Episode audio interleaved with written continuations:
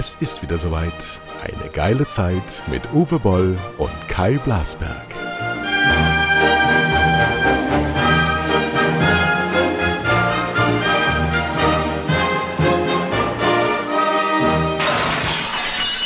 Guten Morgen. Wir haben heute äh, Frühschicht.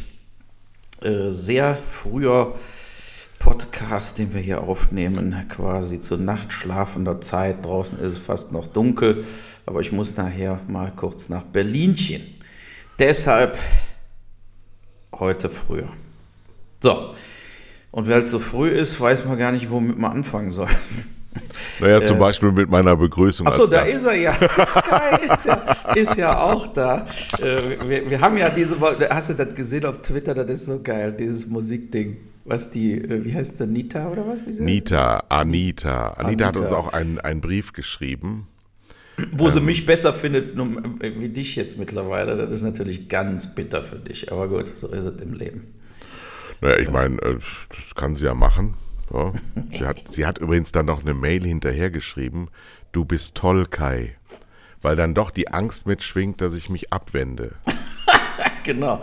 Die ist ja eigentlich so, über Schläferz kennst du die schon ewig, ne? Ja, ja, die ist auch eine, eine Distriktleiterin im Süden von Deutschland. Sie hat uns Folgendes geschrieben. Als erstes werde ich genannt, lieber Kai, lieber Uwe. Also die Reihenfolge war zu Beginn des Mails noch angemessen. Äh, zu aller, dann allerdings kommt der erste Satz. Zuallererst muss ich sagen, dass ich mittlerweile Team Uwe bin. Ich wusste übrigens gar nicht, dass diese Spaltung durch uns beide durchgeht. Aber bitteschön, es gibt ein Team Uwe und Nita ist die Präsidentin. Uwe hat dir einfach den Rang abgeschwätzt und ist halt voll putzig. Uwe Boll ist putzig, steht hier. Ja, das ist natürlich Mail. fast eine Beleidigung, ne? aber gut. Also putzig ist so klein und ja dicklich und so, ja, dicklich und so fällig, ja. Mhm. Und eigentlich Scheiße. ziemlich nutzlos. Das ist putzig. Ja. Warum ja. ich euch beiden schreibe im grauen Podcast, im grauen Podcast sprichst du explizit den Fachkräftemangel an. Hier kann ich aus Anwaltsbranche sprechen und kann deine Ausführungen voll und ganz unterschreiben. Gerade bei uns herrscht ein Fachkräftemangel in Bezug auf qualifizierte und gut ausgebildete Rechtsanwaltsfachangestellte. Wenige haben noch Bock, den Job zu machen, obwohl er wirklich Spaß macht. Die Bezahlung ist größtenteils scheiße. Die Anwälte erwarten, dass ich als Rechtsanwaltsfachangestellte für 1500 brutto 60 Stunden die Woche arbeite. Oh mein Gott. Fortbildung wird nicht immer unterstützt, weil die Anwälte wissen, je qualifizierter ein Personal ist, desto mehr Gehalt muss gezahlt werden. Aber genau das ist so wichtig. Nicht nur in meiner Branche, in allen anderen auch. Wir dürfen uns nicht einfach selbst ein Bein stellen und das Personal auf einer Stufe versauern lassen. Das ist gleichbedeutend wie im Mittelalter, nur dass der Klerus lesen und schreiben konnte. Solange hier kein Ruck durch die Köpfe der Chefetagen weht, werden wir in wenigen Jahren noch größere Probleme haben. Ich wurde vor zwei Wochen von gegnerischen Anwalt am Telefon gefragt, ob ich nicht wechseln möchte. Anwälte sind aktuell echt verzweifelt, Personal zu finden. Und das teils auch, weil zu viele Anwälte einfach nicht mit Mitarbeitern umgehen können. Anita schrieb uns. Ja, ich würde sagen, ähm, das ist nur der Einstart in eine Entwicklung, die wir als Deutsche auch gar nicht überleben werden. Das haben wir ja beim letzten Mal auch gesagt. Wir wollen kein Einwanderungsland sein. Wir haben keine Einwanderungsgesetze. Wir definieren nicht, was wir brauchen in Zukunft. Haben keine Kinder gezeugt, die in zehn Jahren nicht erwachsen werden. Und dann haben wir halt einfach nur noch die Chance, dass alles Robotik ist und wir gar keine Arbeitsplätze besetzen müssen. Ansonsten geht's den Bach runter. Jo. Ich habe noch, den, war, hat dann noch jemand anderes geschrieben, und zwar, wir sollten äh, reden über Helge Schneider in Maischberger. Äh, ich habe es mir extra dann angeguckt, weil der es geschrieben hat. Ich sah jetzt aber in der, äh, außer Helge Schneider ist natürlich total netter Typ, kennt man schon ewig. Ähm, aber es war jetzt dieses äh, Diskussion mit Maischberger war keinesfalls genial oder äh, äh, wert, dass man da jetzt, wer weiß, wie drüber spricht. Er hat einfach nur nochmal erklärt, wieso er diese Strandkorb-Tour abgebrochen hat, weil eben überhaupt keine Stimmung aufkam. Ne? Wenn da Strandkörbe sind riesig und man konnte dann von der Bühne noch nicht mal die anderen Strandkörbe dahinter sehen. Äh, und dann meinte, alle standen da blöd rum und er dachte immer, wer geht denn da äh, rum die ganze Zeit? Äh, kommen diese ganzen Zuschauer auch noch zu spät? Aber er hat dann hinterher erst erfahren, das waren Kellner. Ja. und er hat die dann auch von der Bühne auch angesprochen und hat dann kein Feedback erhalten und hat dann gesagt, so, also ich habe alles versucht, 45 Minuten, ähm, ich höre auf zu spielen und hat dann diese ganze Strandkorb-Tour, da waren wohl mehrere Konzerte geplant, äh, abgesagt. Ne? Und, ähm, aber er war absolut äh, sachlich und so weiter. Und er sagt, es ist natürlich traurig, dass man dann, wenn so eine Nummer passiert, wird man sofort in die Anti-Impf- äh, Gegnerkaste gesteckt. Das ist natürlich genau dieses vorverurteilende, dieser vorauseilende Gehorsam, ähm, den, den wir ähm, sehen jeden Tag. Jeden, jeden Tag. Ja, äh, aber. Äh, und und äh, auf, auf allen Belangen, dass äh, man hier keinerlei Kritik mehr üben darf, weil man dann den Twitter-Mob gegen sich hatte. Genau, und aber genau das Phänomen müssen wir auch beschreiben. Es sind ein paar hundert Leute, die sich über alles und jedes echauffieren immer, egal was du machst, und das ist wirklich scheißegal. Also was, was Helge Schneider mit seinen Konzerten macht, ist genau seine Sache und die des Veranstalters.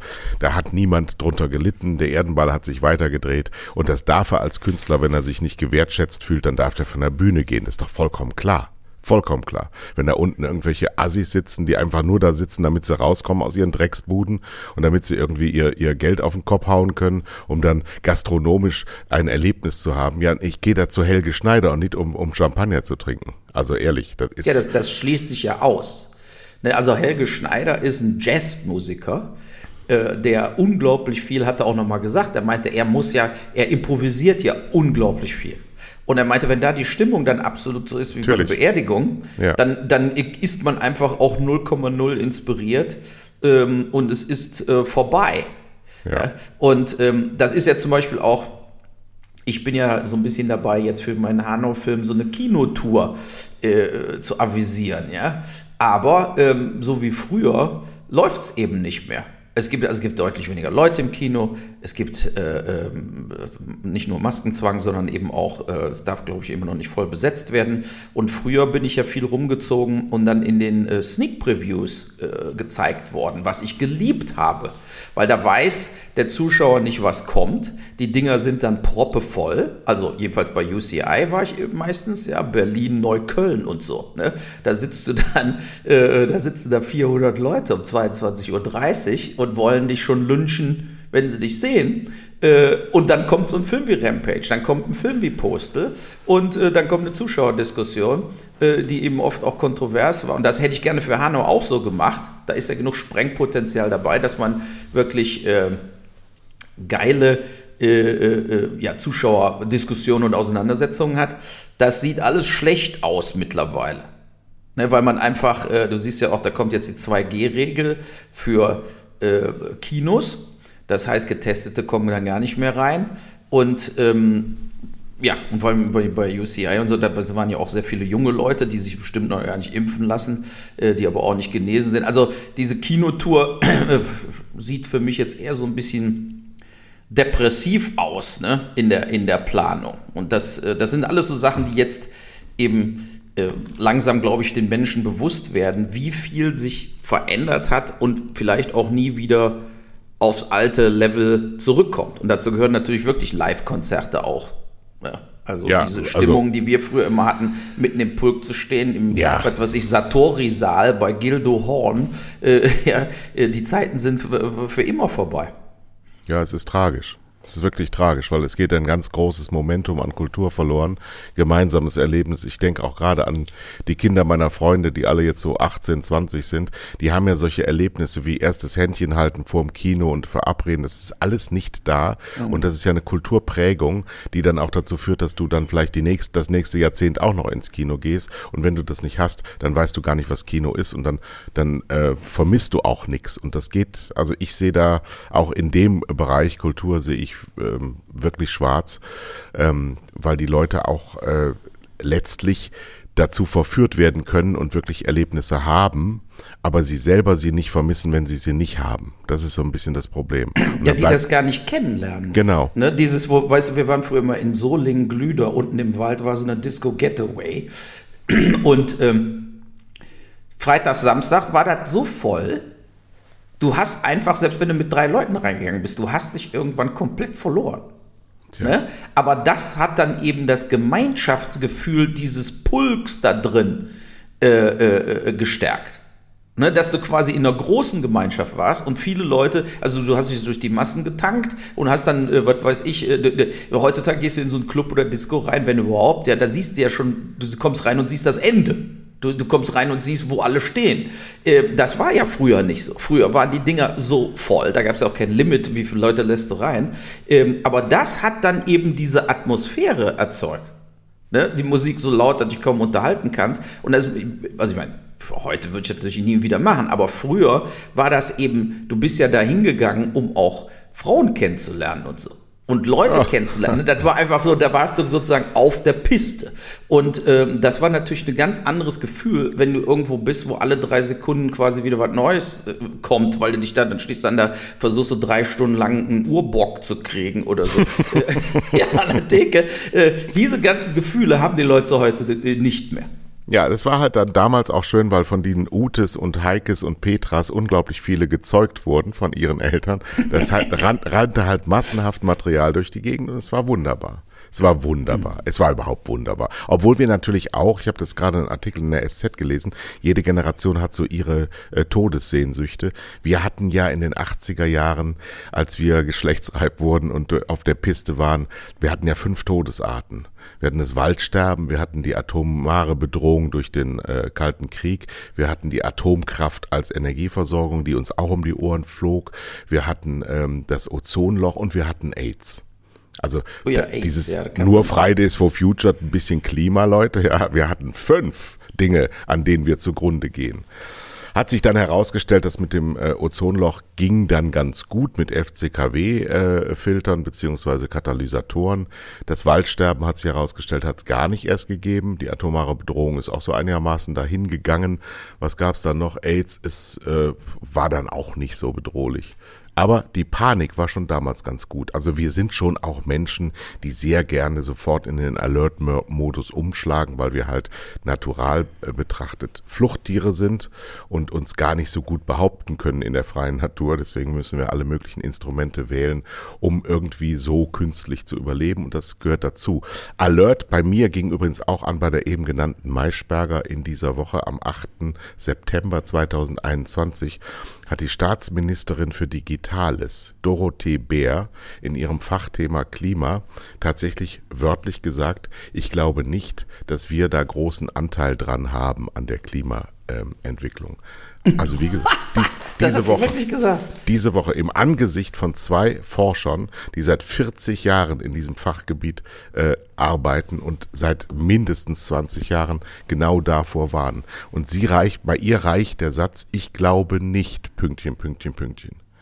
Die sieht so aus wie die äh, Weidel und die ist vielleicht auch so wie die Weidel, aber will es noch nicht zugeben. Äh, die sieht aus wie die Weidel, die ist dunkelhaarig. Nee, die Weidel ist doch nicht dunkel. Ja, nicht die Weidel, aber die redet wie die Weidel, aber die so, sieht nicht ja, aus ja, wie die Weidel. Das ist diese Frau, die immer beim, beim Fasching irgendwie so als so Marvel-Figur durch die Gegend geht. Hochgradig strunzig, die alte. Und mhm. wirklich, und, und ich, aber muss man überlegen, wie leer die CSU sein muss, wenn die sowas in Staatsministerämter hineinhieft. Damit sind wir beim CSU-Parteitag. Ich habe für euch gestern am Freitag Nachmittag die Rede von Markus Söder komplett live bei Phoenix mir angeschaut. Mir ist das Hirn rausgeflossen. Ich hatte so eine kleine Auffangschale, dass ich es hinterher wieder reingießen kann. Der Mann ist ein sehr guter Redner, aber der Inhalt, den er transportiert, ist nicht vorhanden. Der redet den ganzen, die ganze Rede war 68 Minuten lang. Der hat gar nichts gesagt, außer nur Hämischkeiten, narzisstische Andeutungen auf sich selbst, äh, keine Bekenntnisse zu irgendwas und schon überhaupt gar nicht, um Gottes Willen, irgendein Gedanke, der vielleicht von ihm selber kommt. Also, ja, aber das, damit wird er, hat er dann ja 86 Prozent gekriegt, was ja gar nicht so hoch ist für ein katastrophales für ein Ergebnis. Äh, Wiederwahl. Ja, äh, das wirkt jetzt nur so hoch, weil wir jeden Tag nur die Umfragen zur Bundestagswahl lesen, wo keiner mehr äh, über 20 Prozent kommt. Da ist ja, wäre ja heute, wenn eine Partei 30 Prozent hätte, würde ja schon sagen, ja, ist es denn menschenmöglich? Eine Diktatur. Früher, wo wir eben aufgewachsen sind, waren beide Parteien immer über 40 Prozent bei jeder Wahl. Ja. Äh, äh, also da ging es ja nur um CDU und SPD. Ähm, das hat übrigens auch von den Grünen irgendeine gesagt, das war glaube ich auch diese Woche, wo die gegen den Blume äh, von der CSU ähm, äh, argumentiert hat, hat sie auch gesagt, der, der äh, Söder ist, tut so, als ob er der Riesengrüne wäre, ja. aber dann konkret in der Umsetzung fehlt es dann. Also der sagt, ich mache das und dies und Kohleausstück früher und so, aber dann wird das wieder sozusagen, es ist eben reine Rhetorik. Und da ist er sehr gut drin, was natürlich auch ein Politiker sozusagen sein muss, ne? weil 9, 95 oder 98 Prozent der Politiker geben eben nur heiße Luft von sich. Ich habe gestern übrigens, gestern übrigens entdeckt, dass er eine uneheliche Tochter hat aus Anfang der 90er, also geboren Ende 90. Wusstest du das? Ja, das habe ich irgendwo mal gelesen, ja. Ja. ja. Und zwar habe ich das dann nachrecherchiert, weil ich will ihm ja unbedingt ans Zeug flicken und habe dann ähm, also einen Satz gefunden von der Mutter dieser, dieser Tochter, ähm, nachdem er dann 1998 äh, Vater geworden ist hat er 1999 die Frau Baumüller geheiratet, die Millionenerbin aus Nürnberg. Und äh, die Ulrike, seine Freundin von damals, aus dem Sonnenstudio, da hat man sich wohl kennengelernt. Er war Kunde, sie war Angestellte. Mhm. Ähm, hat gesagt, ich war ihm wohl nicht reich genug. Ja, das ist eben auch ein Charakterzug von Markus Söder, dass er immer guckt, was für ihn am aller, allerbesten ist. Und so macht er Politik. Aus welchem das, sozialen Umfeld kommt der denn? Was haben denn die Eltern vom Söder? Einfach, einfach. Also er ganz hat normale, ja, so Mittelschicht. Ja, er war ja Redakteur beim Bayerischen Rundfunk. Mhm. Da hat er ja wirklich gearbeitet und äh, war aber wirklich schon ganz früh in den äh, Anfang der 90er Jahre, sollte beim ersten Mal als Bundestagskandidat in Erlangen gar nicht aus, aufgestellt werden, weil sein eigener Kreisverband das verhindern wollte. der war schon immer umstritten. Und ich habe ihn damals kennengelernt, weil ich eine Freundin hatte in Nürnberg und bin an den Wahlplakaten vorbeigefahren und dachte mir, was hat dieser Typ da, den ich namentlich noch gar nicht kannte, was hat der für kalte Augen auf dem Plakat? Und deswegen heißt er seitdem, das war so, auch so in der Zeit, wo er dieses Kind gezeugt hat, seitdem heißt er bei mir Frozen Markus. Ja, der hat eiskalte Augen. Eiskalt. Und er ist auch eiskalt. Und er hat auch verschiedenste Verhältnisse. Aber besser Frozen Markus als Boateng. der war doch gut, ne? Der ist verurteilt worden, oder? 1,8 Millionen. Ne? Ich habe das auch gelesen, was er, also er meinte so, was weiß ich, sie wäre vom Tisch gekippt und wäre dann hingefallen. Also das Übliche. Man kennt das ja bei diesen ganzen Dramen, die man aus Amerika oder aus Deutschland sieht, wo dann Männer ihre Frauen schlagen. Ne? Wie die dann immer mit dem blauen Auge zur Arbeit gehen und sagen, es war ein Unfall. Ich bin die Treppe runtergefallen. So oft wie die Leute die Treppe runterfallen. Und dann sein äh, ein Freund von ihm hat aber dann auch ausgesagt und gesagt, äh, nee, nee, er hat ihr schon eine gescheuert. Ähm, und, dann, und, dann, und er sagt, nein, nein, es war alles quasi, äh, sie war aggressiv und er hat quasi nur gewehrt. Und ähm, am nächsten Tag hat sie ja auch schon wieder gepostet und war dann irgendwie äh, tanzen oder so. Die waren ja da auch im Urlaub. Und jetzt kriegt sie natürlich dieses Slut-Shaming. Ne? Also sie kriegt natürlich dieses, die war immer nur aufs Geld aus und hat ihn zur Weißglut getrieben. Und dann hat, jetzt kriegt sie 1,8 Millionen äh, für, was weiß ich, drei Backpfeifen. Da würden sich andere natürlich für grün und blau prügeln lassen für 1,8 Millionen. Aber das sind eben dieses, äh, je nachdem aus welcher Blickrichtung du das siehst. Nur das war Ironie. Ja, ja, ich sag's jetzt mal für die Hörer, es war ja, Ironie. Ja, ja es gibt äh, empfindliche Seelen, die natürlich äh, darauf reagieren. Wir, wir, wir distanzieren uns von jeder Art von Gewalt, selbstverständlich. Aber es ist natürlich, das ist natürlich auch nur ähm, so ein hoher, weil er nach Tagessätzen wahrscheinlich verurteilt wurde. 30.000. Genau, und so. weil er so viel Geld verdient. So, genau, weil er so viel Geld Der kann sich ja auch erlauben. Das ist ja auch eine, eine richtig äh, eine saftige, verdiente Strafe. Nur was ich bei Boateng so komisch finde ist ja, dass diese andere Freundin von ihm sich ja umgebracht hat. Ja.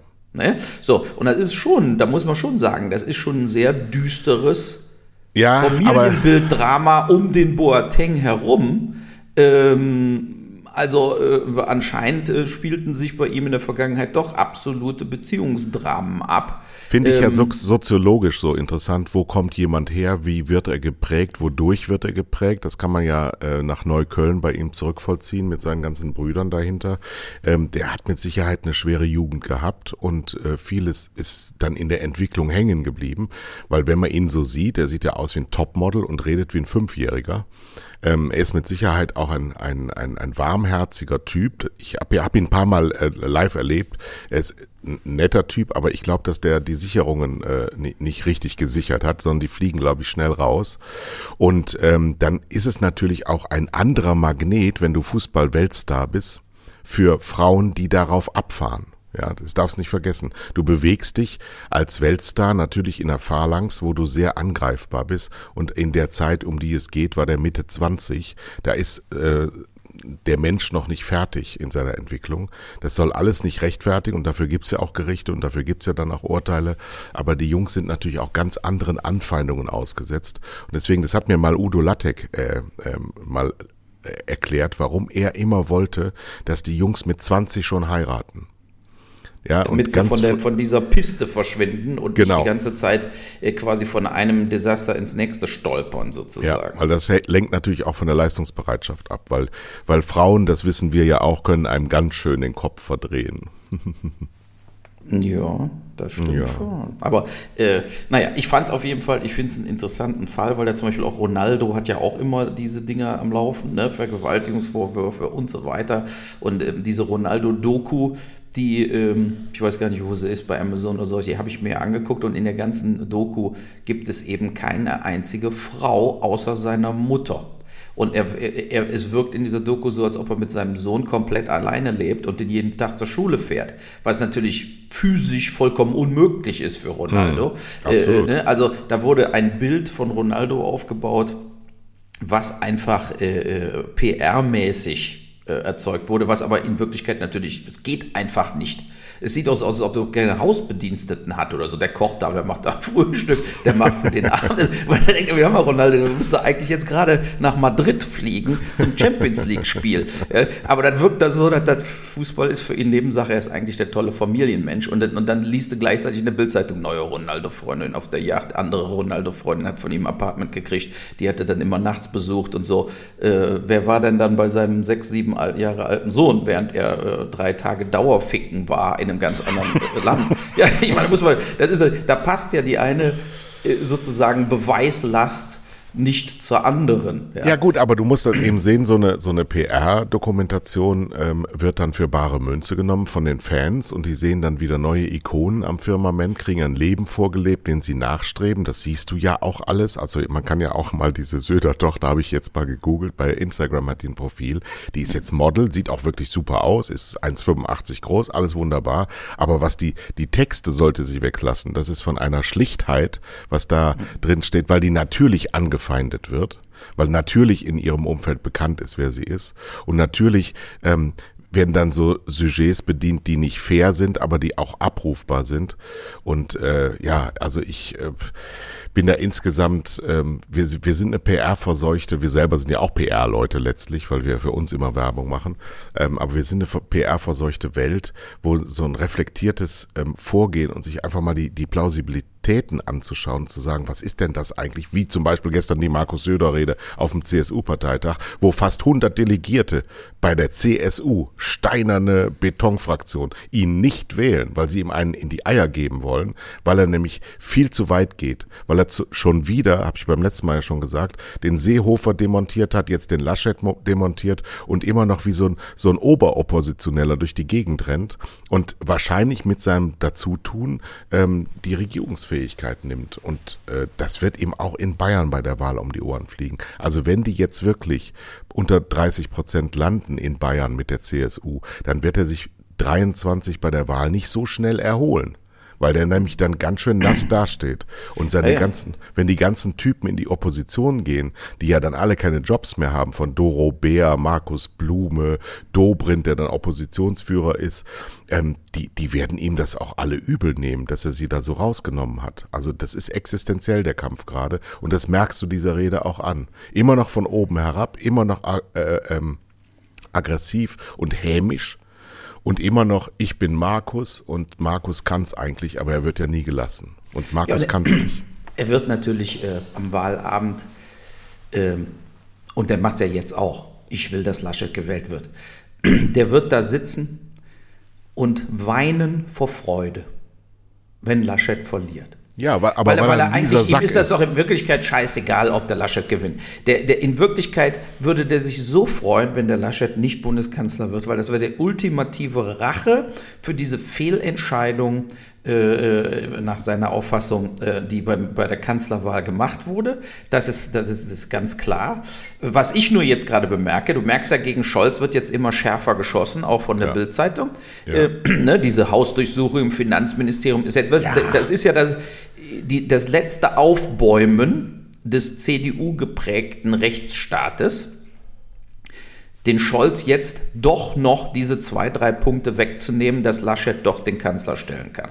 Und er wird jetzt eben ganz geschickt, äh, ähm, urplötzlich zwei Wochen vor der Wahl, werden diese ganzen Sachen nochmal, hat er da gelogen mit der Bank und Cum-Ex und äh, äh, Warburg etc., äh, Wirecard, womit können wir ihn noch vollkommen unglaubwürdig machen, sodass eben, also die Wahl ist meines Erachtens tatsächlich noch nicht entschieden. Nee, ähm, sowieso nicht, weil die nein. Umfragen gar nicht äh, äh valide sind, weil ja 30 Prozent der Leute gar nicht wissen, was sie wählen. Und ähm, äh, die, die vergangenen, äh, nehmen mal Sachsen-Anhalt oder äh, in Mainz da bei euch in Rheinland-Pfalz, die Umfragen waren auch alle katastrophal, weil die Malu Dreier war und die CDU wurde gleich aufgesehen und am Ende waren 16 Prozent Unterschied. Ja, also ja. Also es kann sich viel verschieben. Ähm, ich glaube nicht, dass es sich so verschiebt, dass die Grünen auf einmal den Kanzler stellen. Nee, das ist, Momentum ist ja so, äh, dass ein gewisse äh, Image-Ankratzer da ist. Bei 17 Prozent sind die. Man darf übrigens nicht vergessen, die Grünen war bei der letzten Bundestagswahl äh, die letzte Oppositionspartei. Die verdoppeln ihr Ergebnis, wenn es jetzt ganz schlecht für sie läuft. Also das ist schon auch eine Sensation. Das darf man nicht vergessen. Das haben, haben sie Annalena Baerbock und Habeck und dem Thema Klima schon zu verdanken. Und die SPD ist halt aus, aus einer Leichen Starre aufgestanden. Aber selbst wenn alles gut läuft, kommen sie auf 26, 27 Prozent, wo ich sie jetzt taxiere, dann sind sie auf dem Niveau von Steinbrück damals. Mhm. Ähm, und dann ist das okay. Dann ist das sehr gut. Aber das sind dann immer noch drei von vier Deutschen wählen sie nicht. Ja, das darf man auch nicht vergessen. Ja, klar, aber so, da, das sind wir in Deutschland schon gewohnt mittlerweile, ja. dass da eben äh, ähm, so Koalitionen dann eben, also das eine, ein Partner reicht schon nicht mehr. Ne? Ich rechne aber die Wahrheit, auch, die Wahrheit ist ja auch, Entschuldigung, ähm, dass wir jetzt sechs Parteien im Bundestag haben, aber die Demokratie beschädigter ist als jemals zuvor. Also das hat der Demokratie gar nichts gebracht, dass alles so zerfällt, denn die, die großen Parteien hatten früher alles gebunden in sich in den Flügeln. Da gab es den sozialen Flügel in der CDU, die christlich-konservativen, da gab es die Arbeitnehmerunion, da gab es die Mittelstandsvereinigung, das war alles drin. Und bei den Sozen gab es eben ganz Linke und auch die Arbeiter waren eher rechts. Ja. Warte mal ganz kurz, jetzt kommt ja die Abholung meines Hundes. So, an dieser Stelle mussten wir unseren Podcast kurz unterbrechen, weil Uwe es sich schuldig ist. Einmal bei der Aufnahme, egal ob sie jetzt wie heute um 8 Uhr morgens stattfindet oder wie sonst um 11 Uhr, auf jeden Fall jemand ihn in seinem Podcast unterbricht. Deswegen schneiden wir das hier. Vielen Dank an meine liebe Frau, die sich äh, dem annimmt. Und wir machen jetzt weiter. Wo waren wir denn stehen geblieben? Du warst quasi mitten im Satz und äh, äh, ähm, Achso, ich da musste ich leider dich quasi abwürgen. genau, dass ja. damals die verschiedensten Bewegungen demokratischer Natur gebunden waren in zwei Volksparteien und damit ist die Bundesrepublik Deutschland immer gut gefahren. Jetzt haben wir Sausäcke wie die AfD drin, die überhaupt nichts leisten für dieses Land, außer immer nur schlechte Laune verbreiten. Wir haben eine FDP, die beim letzten Mal den Fehler gemacht hat, sich nicht regieren zu lassen, weil ja jetzt auch immer mehr rauskommt. Es war einfach nur, weil Merkel Lindner vor die Wand hat fahren lassen, weil sie ihn hasst wie die Pest, kann man auch ein bisschen verstehen. Und die Grünen halt richtig schlecht abgeschnitten sind und dann eben als Oppositionspartei auch wenig leisten konnten, weil die größte Oppositionspartei eben die Rechtsradikalen sind, was traurig genug ist. Und wir erinnern uns bitte auch, denn das wegen der ähm, kleinen Skandale von Olaf Scholz gerade. Olaf Scholz war ja erst seit März 2018 Finanzminister. Also es wird ja jetzt so getan, als wäre der Herr Schäuble das nicht gewesen, von 2009 bis 2018. Das war ja der Herr Schäuble. Und der Staatssekretär war übrigens Jens Spahn. Das muss man auch mal alles nochmal. Wir vergessen so unglaublich viel. Und diese ganzen Skandale haben alle ihre Wirkung da. Und wenn wir jetzt über Sicherheit reden, weil der Herr Söder gestern auch wieder meinte, er müsste Angst verbreiten, weil ja alles so unsicher geworden ist. Seitdem Angela Merkel Bundeskanzlerin ist, besetzt die Union das Innenministerium. Also wenn Sie da jetzt großen Nachholbedarf sehen, dann sage ich, gute Nacht, Mattes, blast die Kerze aus. Ihr seid doch wohl bescheuert. Die halten uns für bekloppt. Das ist das Problem. Ja, aber das ist es ja. So sehe ich es auch. Also in jeder Veranstaltung tut der Laschet so, als ob er 16 Jahre in der Opposition war, aber jetzt die Infrastruktur, die Digitalisierung wird unmittelbar einen Tag nach seiner Wahl werden die Schulen mit Internet geflutet. 5G überall, Brücken werden repariert von Gottes Hand. Das ist, äh, ist ein absoluter, deshalb ist er auch so unglaubwürdig. Ja? Und Total. genau wie du sagst, bis 2018, das bedeutet zum Beispiel alles, was mit Cum-Ex zu tun hat. Mhm. Mit, äh, äh auch mit Wirecard. Äh, da lagen schon längst die Warnungen auf dem Tisch. Und er hat es äh, äh, ignoriert, der Schäuble. Der Scholz hat die Politik dann eins zu eins so weitergemacht wie der Schäuble, muss man ja sagen. Mit der schwarzen Null und so hat er sich da eingefügt. Aber ähm, wo du es jetzt auch sagst, mit, mit rechts, wo, wo zum Beispiel Söder, wo verlieren die denn die Stimmen? Die verlieren die ja nur teilweise zu den Grünen in Bayern, sondern sehr viel zu diesen freien Wählern, wo dieser Wirtschaftsminister sich auch immer noch nicht hat impfen lassen und keine eindeutige Impfaussage gemacht hat. Die freien Wähler in Bayern, die sind sehr nah Richtung Maskengegner, Impfgegner, Reichsbürger unterwegs und die kriegen ja unglaublich viele Stimmen von der CSU. Das heißt, für viele Bayern ist äh, äh die CSU mittlerweile zu links. Das haben wir überhaupt im ganzen Bundesgebiet. Die CDU äh, äh, ist ja auch jetzt nicht wirklich mehr äh, auf, auf Franz Josef Strauß Niveau, sondern die CDU ist ja eigentlich die SPD von vor 20 Jahren. Da muss man auch mal so sehen. Also die Merkel hat ja nicht wirklich eine, eine, eine rechte Politik gemacht. Die hat eine Unternehmerpolitik gemacht. Aber genau. rechts hat das nichts zu tun gehabt, wie die vorgegangen ist. Sie hat eine neoliberale Wirtschaftssicht tatsächlich, weil sie ähm, nicht so richtig viel versteht. Sie hat ja keine Erfahrung in klassischem Kapitalismus. Und äh, ansonsten ist sie in der Familienpolitik, in der Gesellschaftspolitik ist sie äh, angepasst. Sie guckt halt, was gerade so äh, Stimmung ist, aber sie ist grundsätzlich äh, eine Liberale, keine Neoliberale, sondern Liberale. Aber strukturkonservativ ist die Frau nirgends. Und die CDU ist in ihrem Kern eine Männerpartei. Die können ja auch gestern, habe ich bei dem CSU-Parteitag, ähm, ähm, können mit Frauen nach wie vor überhaupt nichts anfangen, kriegen viele Positionen, die sie äh, aufgrund ihres Quorums, was sie da eingeführt haben, nicht besetzt, weil sie keine Frauen in der Partei haben.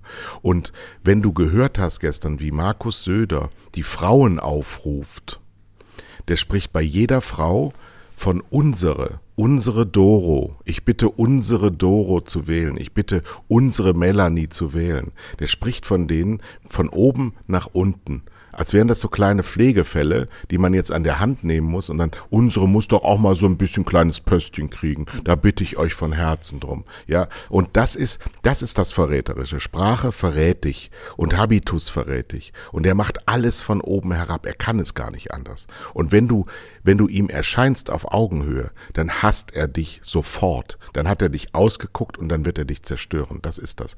Und ja, das weil er nicht ertragen kann, wenn einer ihn gleichberechtigt verhandelt. Absolut. Äh, behandelt behandelt. Ne? Wenn einer sagt, ich bin, du bist jetzt nicht über mir im intellektuellen Bereich und so weiter und so fort, das können solche Leute nicht ab. Die wollen diesen gottgegebenen Respekt. Wenn der dann nicht kommt, fühlen die sich auch direkt bedroht.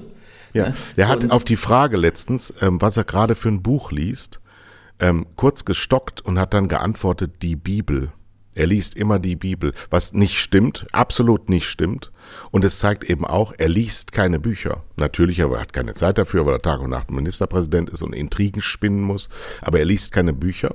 Das heißt, seine Fantasiewelt ist bei Null. Seine Vorstellungswelt ist bei Null. Sein Eskapismus ist nicht vorhanden. Er lebt immer nur im Jetzt und er hat keine Freude an Sinnlichkeit. Das alles ist nicht vorhanden. Und damit sind ihm sämtliche Kanzlerfähigkeiten, der ja Kanzler werden muss fürs gesamte Volk, der ist ja nicht dann nur für die CSU Kanzler, aber das hat er nicht begriffen. Der ist intellektuell wirklich unterbelichtet. Der ist nicht gut gebildet und er ist auch nicht besonders intelligent. Er ist nur sehr schlau. Ja, das, das war übrigens auch sein Fehler in seiner Kandidatenkür. Jeder, der nicht bayerisch ist, hat direkt gespürt, er hält Bayern für das Wichtigste, Beste, Tollste und er von Gottes Gnaden ist bereit, sein Füllhorn auch über den Rest von Deutschland auszuschütten. Nach dem Motto, es wäre wirklich besser, wenn ich überall Ministerpräsident wäre, weil überall anders sind irgendwelche Vollpfosten unterwegs und Bayern sind die Besten. Wenn man dann aber guckt, Impfquote und, und, und, scheißegal was, Bayern ist ja äh, ein starkes Bundesland, auch flächenmäßig das größte Bundesland, aber natürlich äh, äh hat, leider, hat leider noch nicht mal, äh, was haben sie, 10, 15 Prozent der Bevölkerung und 85 Prozent der Bevölkerung sind eben woanders. Und ähm, das äh, ist ihm dann voll auf die Füße äh, gefallen. Ja? Aber ähm, ich habe gestern mal zum Themenwechsel zu unserem Lieblingsthema Corona. Ich habe nämlich gestern äh, länger telefoniert mit meinem Kumpel Will Sanderson, der ja in Bellingham in den USA äh, Notarzt ist in einem Krankenhaus. Und er hat gesagt, die Intensivbetten sind wieder sehr voll mit Corona-Patienten, aber also ein paar interessante Fakten. Er meinte, ähm, keinerlei Kinder. Also, äh, und das habe ich auch von Anfang an vermutet. Also er meinte, seit sechs Monaten kein einziges Kind bei ihm auf der Intensivstation. Also um mal die, die, die, wirklichen Zahlen zu sagen. Und weißt du noch, wie hier die Kampagne gefahren wurde? Diese Angstkampagne von Lauterbach und Co. Es gibt jetzt immer mehr junge Leute auf den Intensivstationen. Das ist Angstmache um die Leute zum Impfen zu bewegen. Ich werfe es ja nicht vor, ich bin ja dafür, dass alle geimpft werden, aber es ist eben leider eine Lüge. Und das hat die Bundesrepublik, und da haben wir ja auch oft drüber geredet, kommt jetzt so ein bisschen vor der Wahl, kommt das so vor, als ob wir in alten Sachen rumrühren, aber es wurde zu oft gelogen. Und das kommt wie ein Boomerang zurück. So, neun von zehn sind äh, äh sehr alt, einer von zehn ist vielleicht 50 oder 60 Jahre alt ähm, einer von zehn ist nicht geimpft, äh, ist geimpft, zweifach geimpft. Aber er meinte, was er jetzt schon sieht, und das ist eine interessante Zahl, die hoffentlich auch dann auf größerer Basis bald belegt wird, der meinte, die Geimpften, die bei ihm auf die Intensivstation kommen, sind vor sieben oder acht Monaten geimpft worden. Mhm. Und er meinte, und das zeigt ihm jetzt, dass der Booster-Shot nötig ist. Mhm. Ne, das sind alte Leute, die jetzt, und wir müssen ja überlegen, wir haben ja dann auch angefangen, Januar, Februar, nur die Alten zu, zu impfen, wie bekloppt. Und die sind eigentlich jetzt schon dran. Man mhm. müsste jetzt wieder in alle Altersheims diese Impfteams schicken. Ähm, meinte, weil, weil es ist wirklich so, nach sieben, acht Monaten lässt dieser äh, äh Impfschutz tatsächlich nach. Und der Booster-Shot wird absolut äh, äh, nötig sein. Ja? Und dann hat er noch so äh, eben seine persönliche Meinung gesagt, dass es natürlich jetzt auch eine ganz andere Situation ist äh, wie vorher. Dieses äh, Remdesivir, also diese verschiedenen oder Regenerate, da gibt es so verschiedene Medikamente, die die ansetzen. Die senken tatsächlich mittlerweile die Mortalität 40 Prozent und beschleunigen auch die Heilung 40 Prozent. Äh, also das heißt, du kannst durch diese Medikamente, wenn du die früh ansetzt, also schon auf Hausarzt-Level verschreiben würdest, wenn einer Corona hat und fängt an, Atemnot zu haben, ist aber auch gar nicht im Krankenhaus.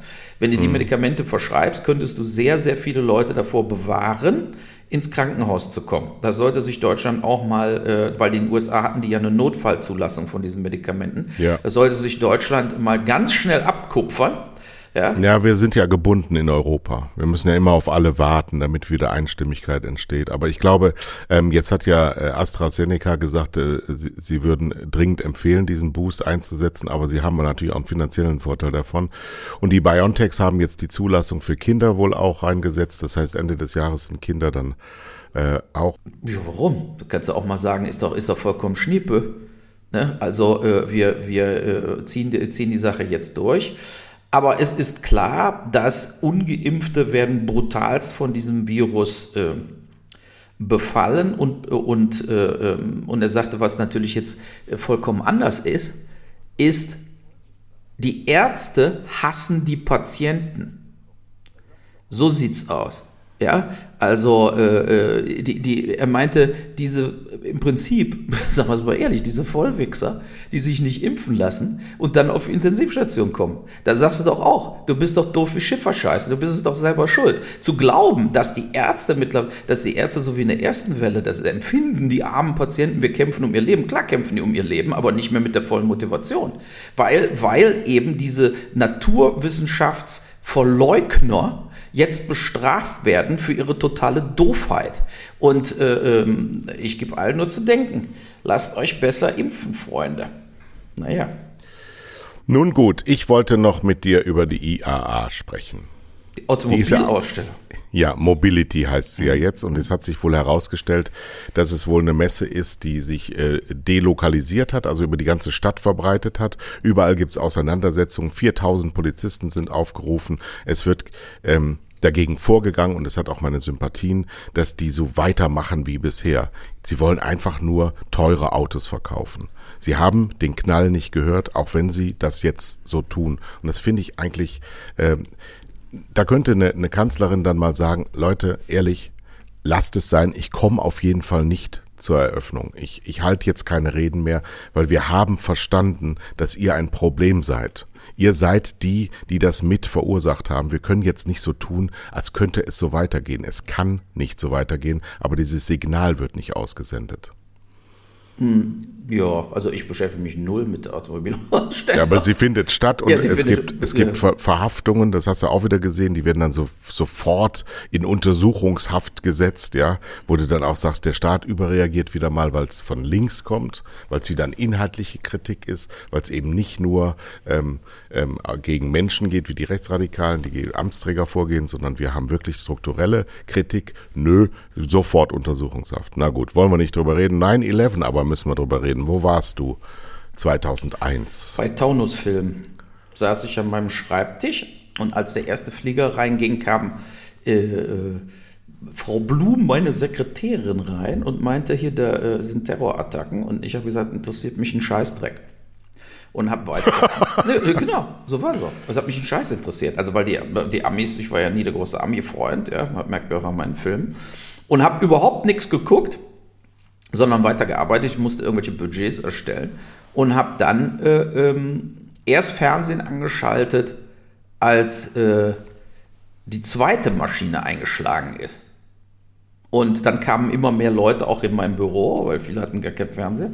So, und dann äh, haben wir da gesagt, so vor der Tür, also davor gesessen mit Cappuccino und haben uns angeguckt, äh, was geht da ab. Ja, und dann natürlich der Einsturz der Hochhäuser. Ähm, aber ähm, also ich, ich war äh, sehr überrascht, sehr schockiert.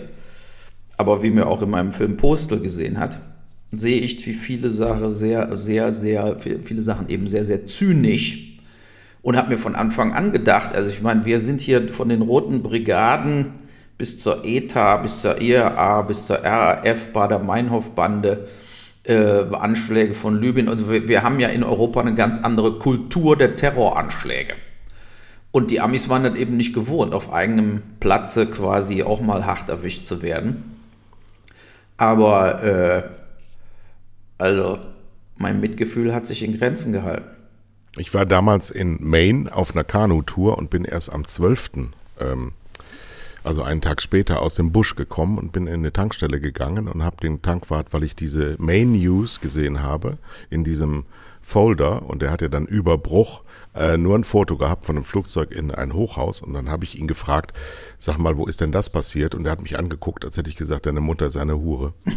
Weil die haben natürlich 24 Stunden am Stück. Jetzt bin ich aber Verlagskaufmann bei der Kölnischen Rundschau gewesen und das ratterte bei mir sofort durch und ich dachte, ähm, als ich die Zeitung dann gekauft habe, um das zu lesen, was da passiert ist, ähm, und die Zeitung umdrehte und Unterbruch gesehen habe, dass sie dort 16 fein aneinandergereihte Passbilder von den angeblichen Tätern hatten und ich ja wusste, wie eine Zeitung hergestellt wird. Das heißt, gestern ist das passiert, gestern Abend war Redaktionsschluss, weil Drucklegung und die haben so viele gute Fotos, um Himmels willen was ist denn da?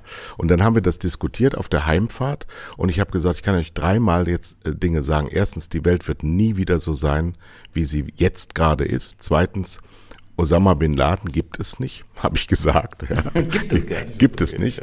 Und äh, drittens, ähm, äh, das haben die gewusst, das hat der CIA gewusst. Das habe ich wirklich gesagt. Die Leute sind hier, meine Familie ist aus allen Wolken gefallen, haben gesagt, jetzt dreht er vollkommen durch. Und äh, der Grund war eben, dass sie, dass sie so astreines Material hatten, was einfach redaktionell Main News ist, jetzt nicht Washington Post, ja, ähm, einfach so ohne weiteres nicht gehen konnte. Ich will jetzt keinerlei Verschwörung das Wort reden, aber so wie es uns dargestellt wurde, so kann es nicht gewesen sein. Ist einfach nicht plausibel genug. Und ansonsten war ich natürlich genauso betroffen und habe mir wirklich große Sorgen gemacht über die Welt. Und die Wahrheit ist ja auch, die Welt ist danach nicht besser geworden. Sondern nee, viel mehr Konflikte, viel mehr militärisches Eingreifen. Afghanistan, Irak, äh, dann hinterher der arabische Frühling, der ja in Wirklichkeit der arabische Umsturz, Katastrophenszenario war. Ähm, natürlich, äh, es war, ich habe mich natürlich hinterher auch mit September 11 dann äh, jahrelang auseinandergesetzt, weißt du noch, dieses, äh, da hatten sie auch dieses Change, dieses, diese Dokus, wie alles sehr merkwürdig war, wie Sachen überhaupt nicht übereingestimmt haben. Und äh, im Prinzip war es ja auch so ein bisschen der Beginn von QAnon, schon viel früher, bevor die Russian Trolls äh, aktiv wurden und Fake ja. News, äh, ne? also weil gegen unseren logischen Verstand, wenn du ganz oben in so ein Hochhaus reinbretterst, dann war es doch ganz komisch, wie diese Hochhäuser eingestürzt sind. Das muss man einfach mal so sehen. Wenn du unten in so ein Hochhaus reinfliegst und es fällt schön zusammen, wie Red Adair sprengt so ein Gebäude. Da ist was anderes, wie du fliegst jetzt oben rein und trotzdem stürzt dieses Gebäude komplett in sich zusammen. Also nichts fällt sozusagen 15 Blöcke weiter um, weil es sind ja riesenhohe Gebäude gewesen. Das war schon sehr komisch. Und daneben dieses andere, dieses flache Gebäude, ist ja auch zusammengestürzt, wie gesprengt. Ne? Also es ist sozusagen in sich zusammengefallen, obwohl es ein, was weiß ich, 300 Meter langes Flachgebäude war, äh, wo dann ein Teil von Trümmern getroffen wurde, fing dann an zu brennen und alles Mögliche. Und da sah sich natürlich auch, wie kann denn auch dieses Gebäude zusammenstürzen wie eine, eine, äh, bei, einer, bei einer Explosion, wenn sie eine Brücke sprengen, wenn sie eine Hochhaus sprengen. Das war schon sehr, sehr merkwürdig. Das stimmt schon. Aber hinterher kamen ja Wissenschaftler, die einwandfrei äh, äh, dann auch durch diese Stahlträgerkonstruktion, durch die hohe Hitze, die quasi bewiesen haben, dass das geht, dass das Gebäude so hätte zusammenstürzen können. Weil das war ja die große Verschwörungstheorie. Wurde es gesprengt? Wurde es von unten gesprengt, ne? wo diese Stahlträger, man sieht ja auch auf, auf alten Filmen und so weiter, wie dann Stockwerk auf Stockwerk fiel, weil oben brach die Stahlkonstruktion zusammen und dann presste sich wie so eine Ziehharmonika das Gebäude von oben zusammen und stürzte dann komplett unten ein. Und viele, weil, von, weil auf einmal im dritten Stock, im vierten Stock, im fünften Stock waren sowieso, äh, die Fenster flogen raus und du hast wie so Druckexplosionen gehabt auf den Videos. Und da kamen die Verschwörungstheoretiker rein und haben dann eben gesagt, da, das waren vorher installierte Sprengladungen, die dann hochgejagt worden sind und so stürzte dieses Gebäude zusammen. Ich glaub, Gott sei Dank, Gott sei Dank, Gott sei Dank. Ähm, ja, aber ich glaube nicht dran. Also ich, ich glaube nee, nicht dran. Ich, glaube, es waren die Terroristen. Ja, natürlich. Es war ein totales Versagen der amerikanischen Geheimdienste, so wie jetzt der Abzug in Kabul auch. Äh, dasselbe Vollversagen der Geheimdienste. Es werden tatsächlich viele Dinge trotz NSA und äh, Komplettüberwachung und so weiter, äh, äh, werden komplett übersehen und verschlafen. Und so ist das nicht nur in Deutschland, sondern auch in Amerika. Deshalb finde ich es auch komisch, dass der Laschet jetzt sagt, wir brauchen ein deutsches FBI. Wir haben doch BKA und BND. Will er jetzt hier die Amis hinholen und sagen, ihr könnt es richtig oder was? Also ich kapiere es nicht. Also ich habe äh, von, von Heribert Schwan die äh, Kohl-Biografie noch auf dem Handy als Hörbuch. Die ist ja verboten worden dann und aus dem Markt genommen worden. Und da ist der Kohl zitiert mit, den Verfassungsschutz sollte man abschaffen, die bringen gar nichts. So. Helmut Kohl. einmal recht gehabt. ja. Jetzt sind wir aber durch. Du musst ja. nach Berlin und ich muss in den Garten. Es regnet gerade, wie ich festgestellt habe. Und äh, das ist gar nicht so schlecht, weil Wasser können wir gebrauchen. Ich wünsche ein schönes also. Wochenende und ähm, guten Flug. Du fliegst noch, ne? Bah. Pfui. Ja, was soll ich machen? Also ist, von hier sind sieben Stunden nach Berlin. Und ich muss ja heute mit den Banditos drehen, äh, eine, äh, Beginn einer kleinen Dokumentation, ähm, wo heute eine Riesendemonstration ist vor dem Brandenburger Tor mit den Hells Angels und Banditos zusammen. Ähm, gegen Kuttenverbot etc. Das ist ganz interessant. Also, bis dahin. Tschüss.